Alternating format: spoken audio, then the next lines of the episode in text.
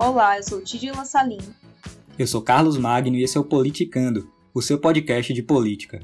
No episódio de hoje, nós vamos falar da polêmica prisão do deputado federal Daniel Silveira. Nessa polêmica, por um lado, há aqueles que defendem a inviolabilidade civil e penal do mandato parlamentar para ações, palavras e votos, como trata o artigo 53 da Constituição Federal de 1988. Por outro lado, os que se posicionaram a favor da prisão do parlamentar argumentam que o deputado estaria atuando para desestabilizar a democracia brasileira ao insultar os ministros do Supremo Tribunal Federal, ameaçá-los e tentar colocar o exército contra o órgão. E aproveitando essa polêmica com o deputado, nós também falaremos da tensão entre liberdade de expressão, os limites da imunidade parlamentar e os ataques à democracia. Até onde é tolerável atacar instituições? Essa é a grande questão. E para ajudar nesse debate, nós conversamos com o advogado e mestrando do programa de pós-graduação em Direito da Universidade Federal da Bahia na linha de Direitos Fundamentais, Cultura e Relações Sociais, Muriel Silva. Vamos nessa!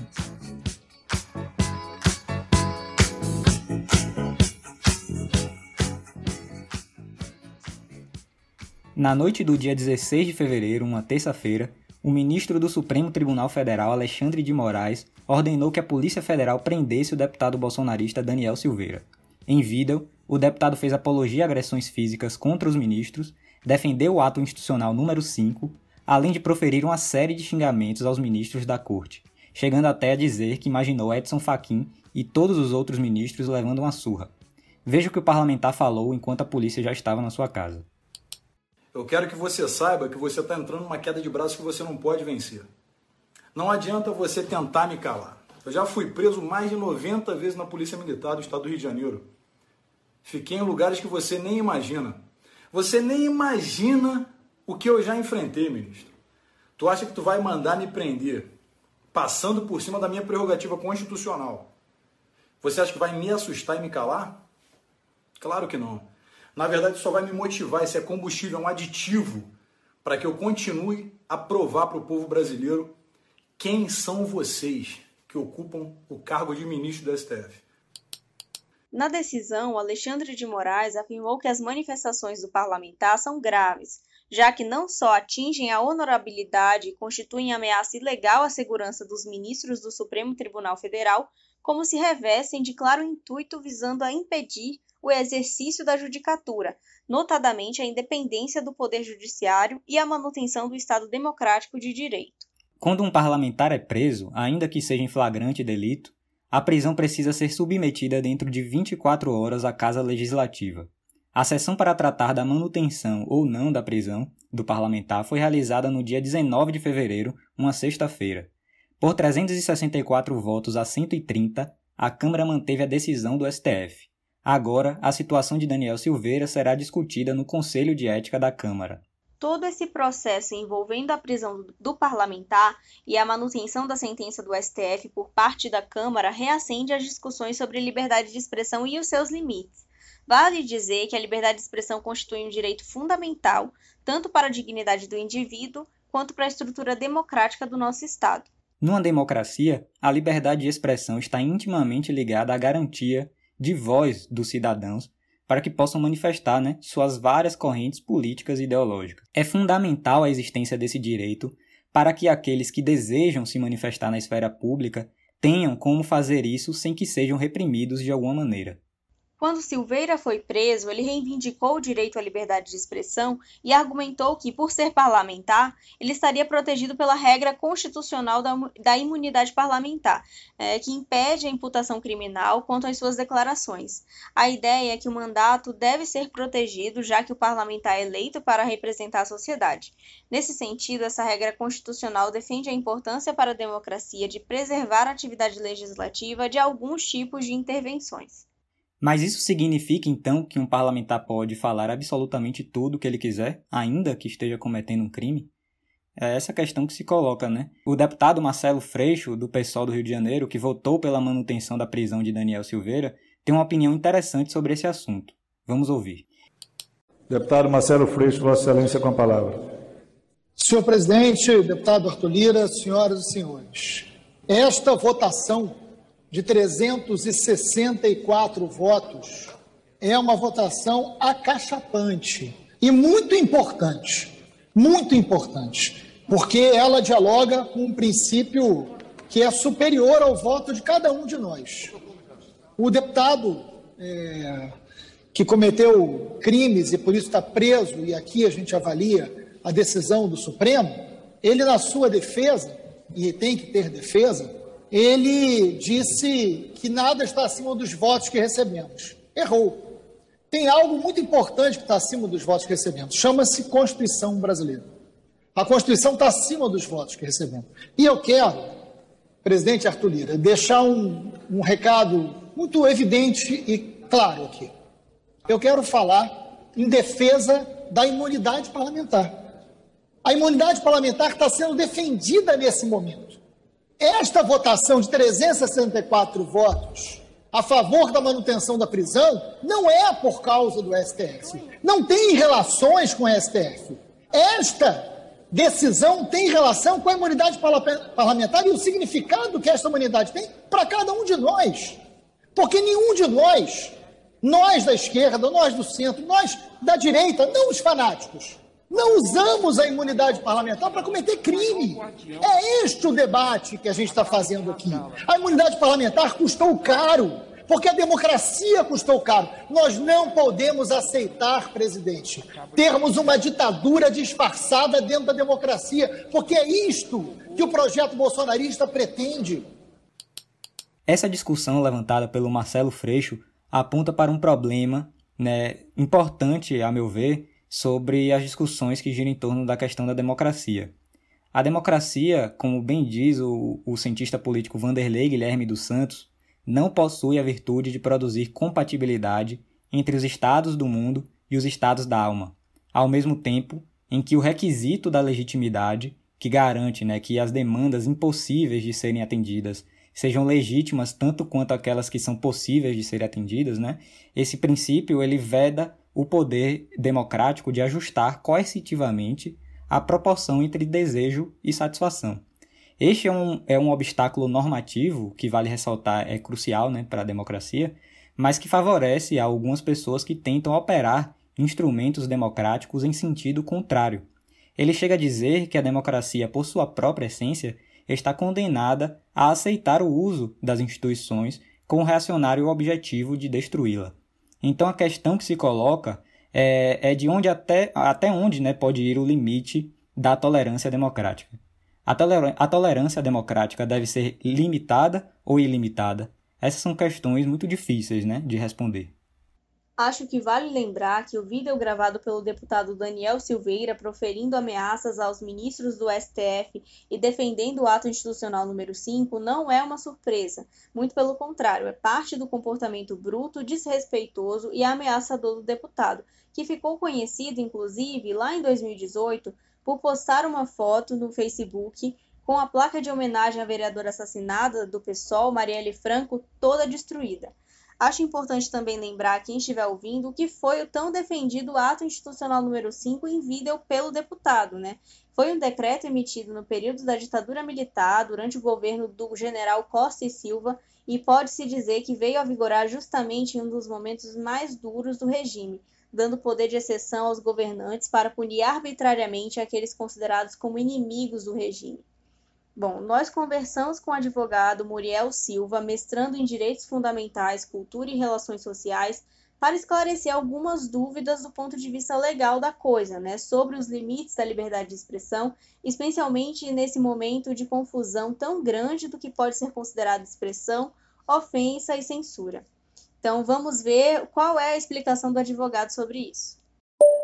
Falar hoje em um contexto legal, em um conteúdo legal sobre direito a liberdade de expressão, na verdade, demanda ressignificar esse próprio questionamento. É que hoje uma perspectiva mais adequada é, na verdade, pensar liberdades como um gênero, uma perspectiva constitucionalizada que abrange várias outras liberdades, intelectual, religiosa, artística, científica e, obviamente, comunicação.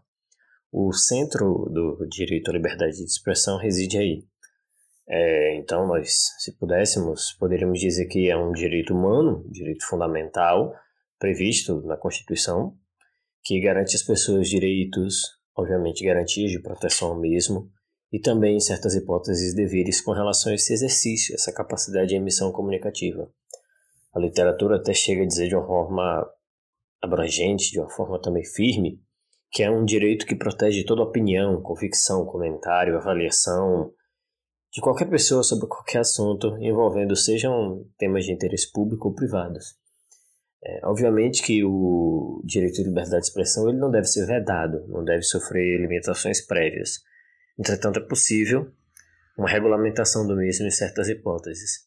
Há também outras, né, vale observar, que não são abrangidas pelo, pela garantia, pelo direito à liberdade de expressão, a exemplo do discurso de ódio, que infelizmente hoje é tão recorrente. É óbvio que é difícil, sim, estabelecer limites à liberdade de expressão, porque há sempre uma linha muito tênue entre o que significa, por exemplo, a própria regulamentação e o que vai significar censura, o que vai significar limitação e o que vai significar perseguição. É, os tribunais hoje, na verdade, é que acho que no redor do mundo inteiro, eles que vêm por meio das cortes constitucionais, estabelecendo por meio de precedentes, em casos rumorosos, as hipóteses nas quais a liberdade de expressão ela se limita, ela prevalece sobre outros direitos, sem nunca ser anulada. Acho que a chave de toda a discussão acerca de, de direitos fundamentais, e obviamente o assunto sobre liberdade de expressão, é nunca esquecer que nenhum desses direitos eles podem ser extirpados no seu núcleo, ainda que a liberdade de expressão não prevaleça com relação a outro direito, quando houver um conflito notório, um discurso e um debate, uma discordância razoável na sociedade, é necessário entender que ele sempre deve existir, ainda que precise ceder em certos espaços. É, enfim, é um ônus democrático interpretarmos as coisas assim, mas me parece ser a melhor forma. Muriel, isso nos leva a uma outra questão. A prisão de Silveira tem gerado né, algumas discordâncias no mundo jurídico. Há controvérsias, por exemplo, em relação à extensão da imunidade parlamentar. Então, pode-se dizer que há, que há de fato inconsistências na manutenção da prisão do deputado? Em que casos um congressista pode ser preso? Essa situação é bastante complexa, mas eu acho que para entendê-la, ainda que de forma sucinta, a gente pode começar respondendo de trás para frente. É, em que casos um congressista pode ser preso?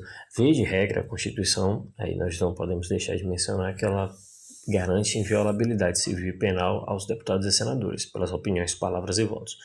Isso é comumente interpretado no sentido de que essas opiniões, palavras e votos elas devem ser manifestadas tendo relação com as atividades desempenhadas é, na medida em que foi justamente um, um, uma dúvida, um questionamento, o problema se as declarações que o deputado, ex-deputado, deputado, enfim, Daniel Silveira realizou no, no, no vídeo tão famoso, constituíam-se ou não é, dentro desse escopo de, de terem sido produzidas no exercício de crítica parlamentar.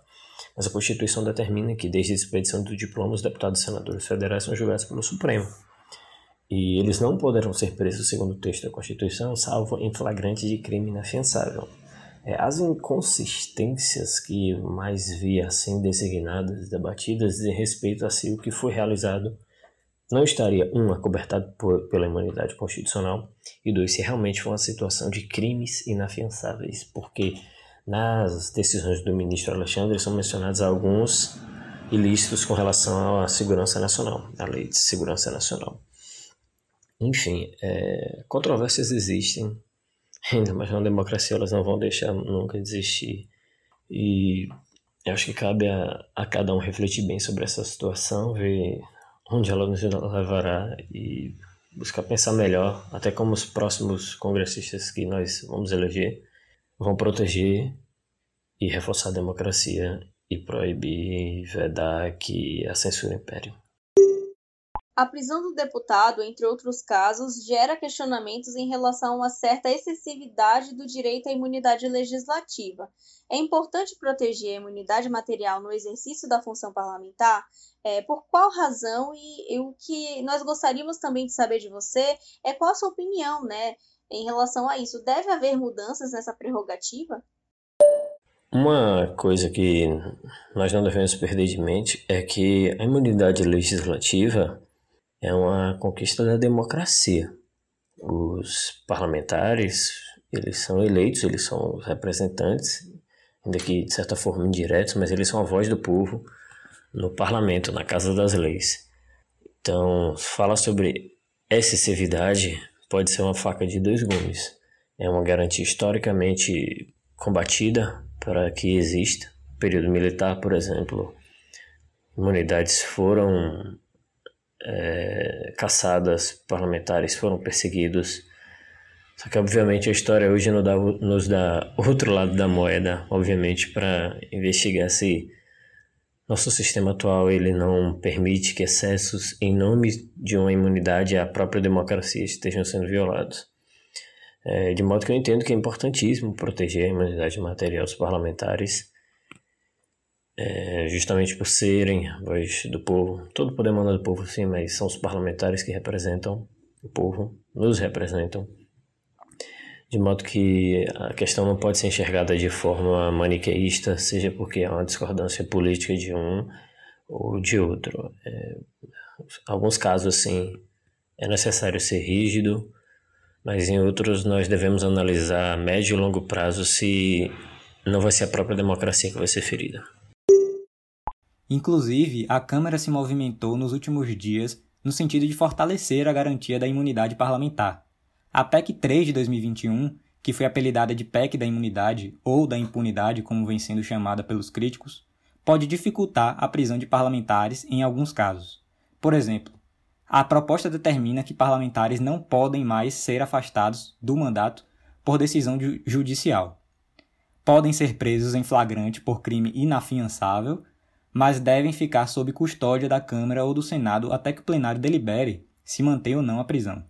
O autor da proposta, Celso Sabino, do PSDB, justifica justifica a PEC sob a alegação de que é preciso garantir a atuação independente dos parlamentares, neutralizando qualquer cerceamento ao livre exercício do mandato e às suas funções parlamentares e inibindo intervenções indevidas e indesejadas no seio das atividades congressuais.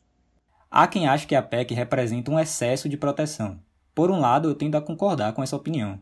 Mas por outro, é, eu acho um pouco problemático que qualquer tribunal de justiça do país possa afastar um deputado de seu cargo e do exercício do seu mandato. Isso é uma, uma opinião bem particular minha, né? Mas de toda forma, após uma forte resistência de muitos parlamentares, a PEC não será mais votada nesses dias e será discutida em uma comissão especial. É, de fato, é, acredito que há outras pautas mais urgentes né, do que discutir algo que vai favorecer apenas os parlamentares, né, principalmente nesse momento pandêmico. Bom, é isso, pessoal. Chegamos ao final do episódio. Agradecemos muito aos comentários do advogado Muriel Silva. Mais uma vez, muito obrigada. Obrigado, Muriel. Até o próximo episódio. Até a próxima.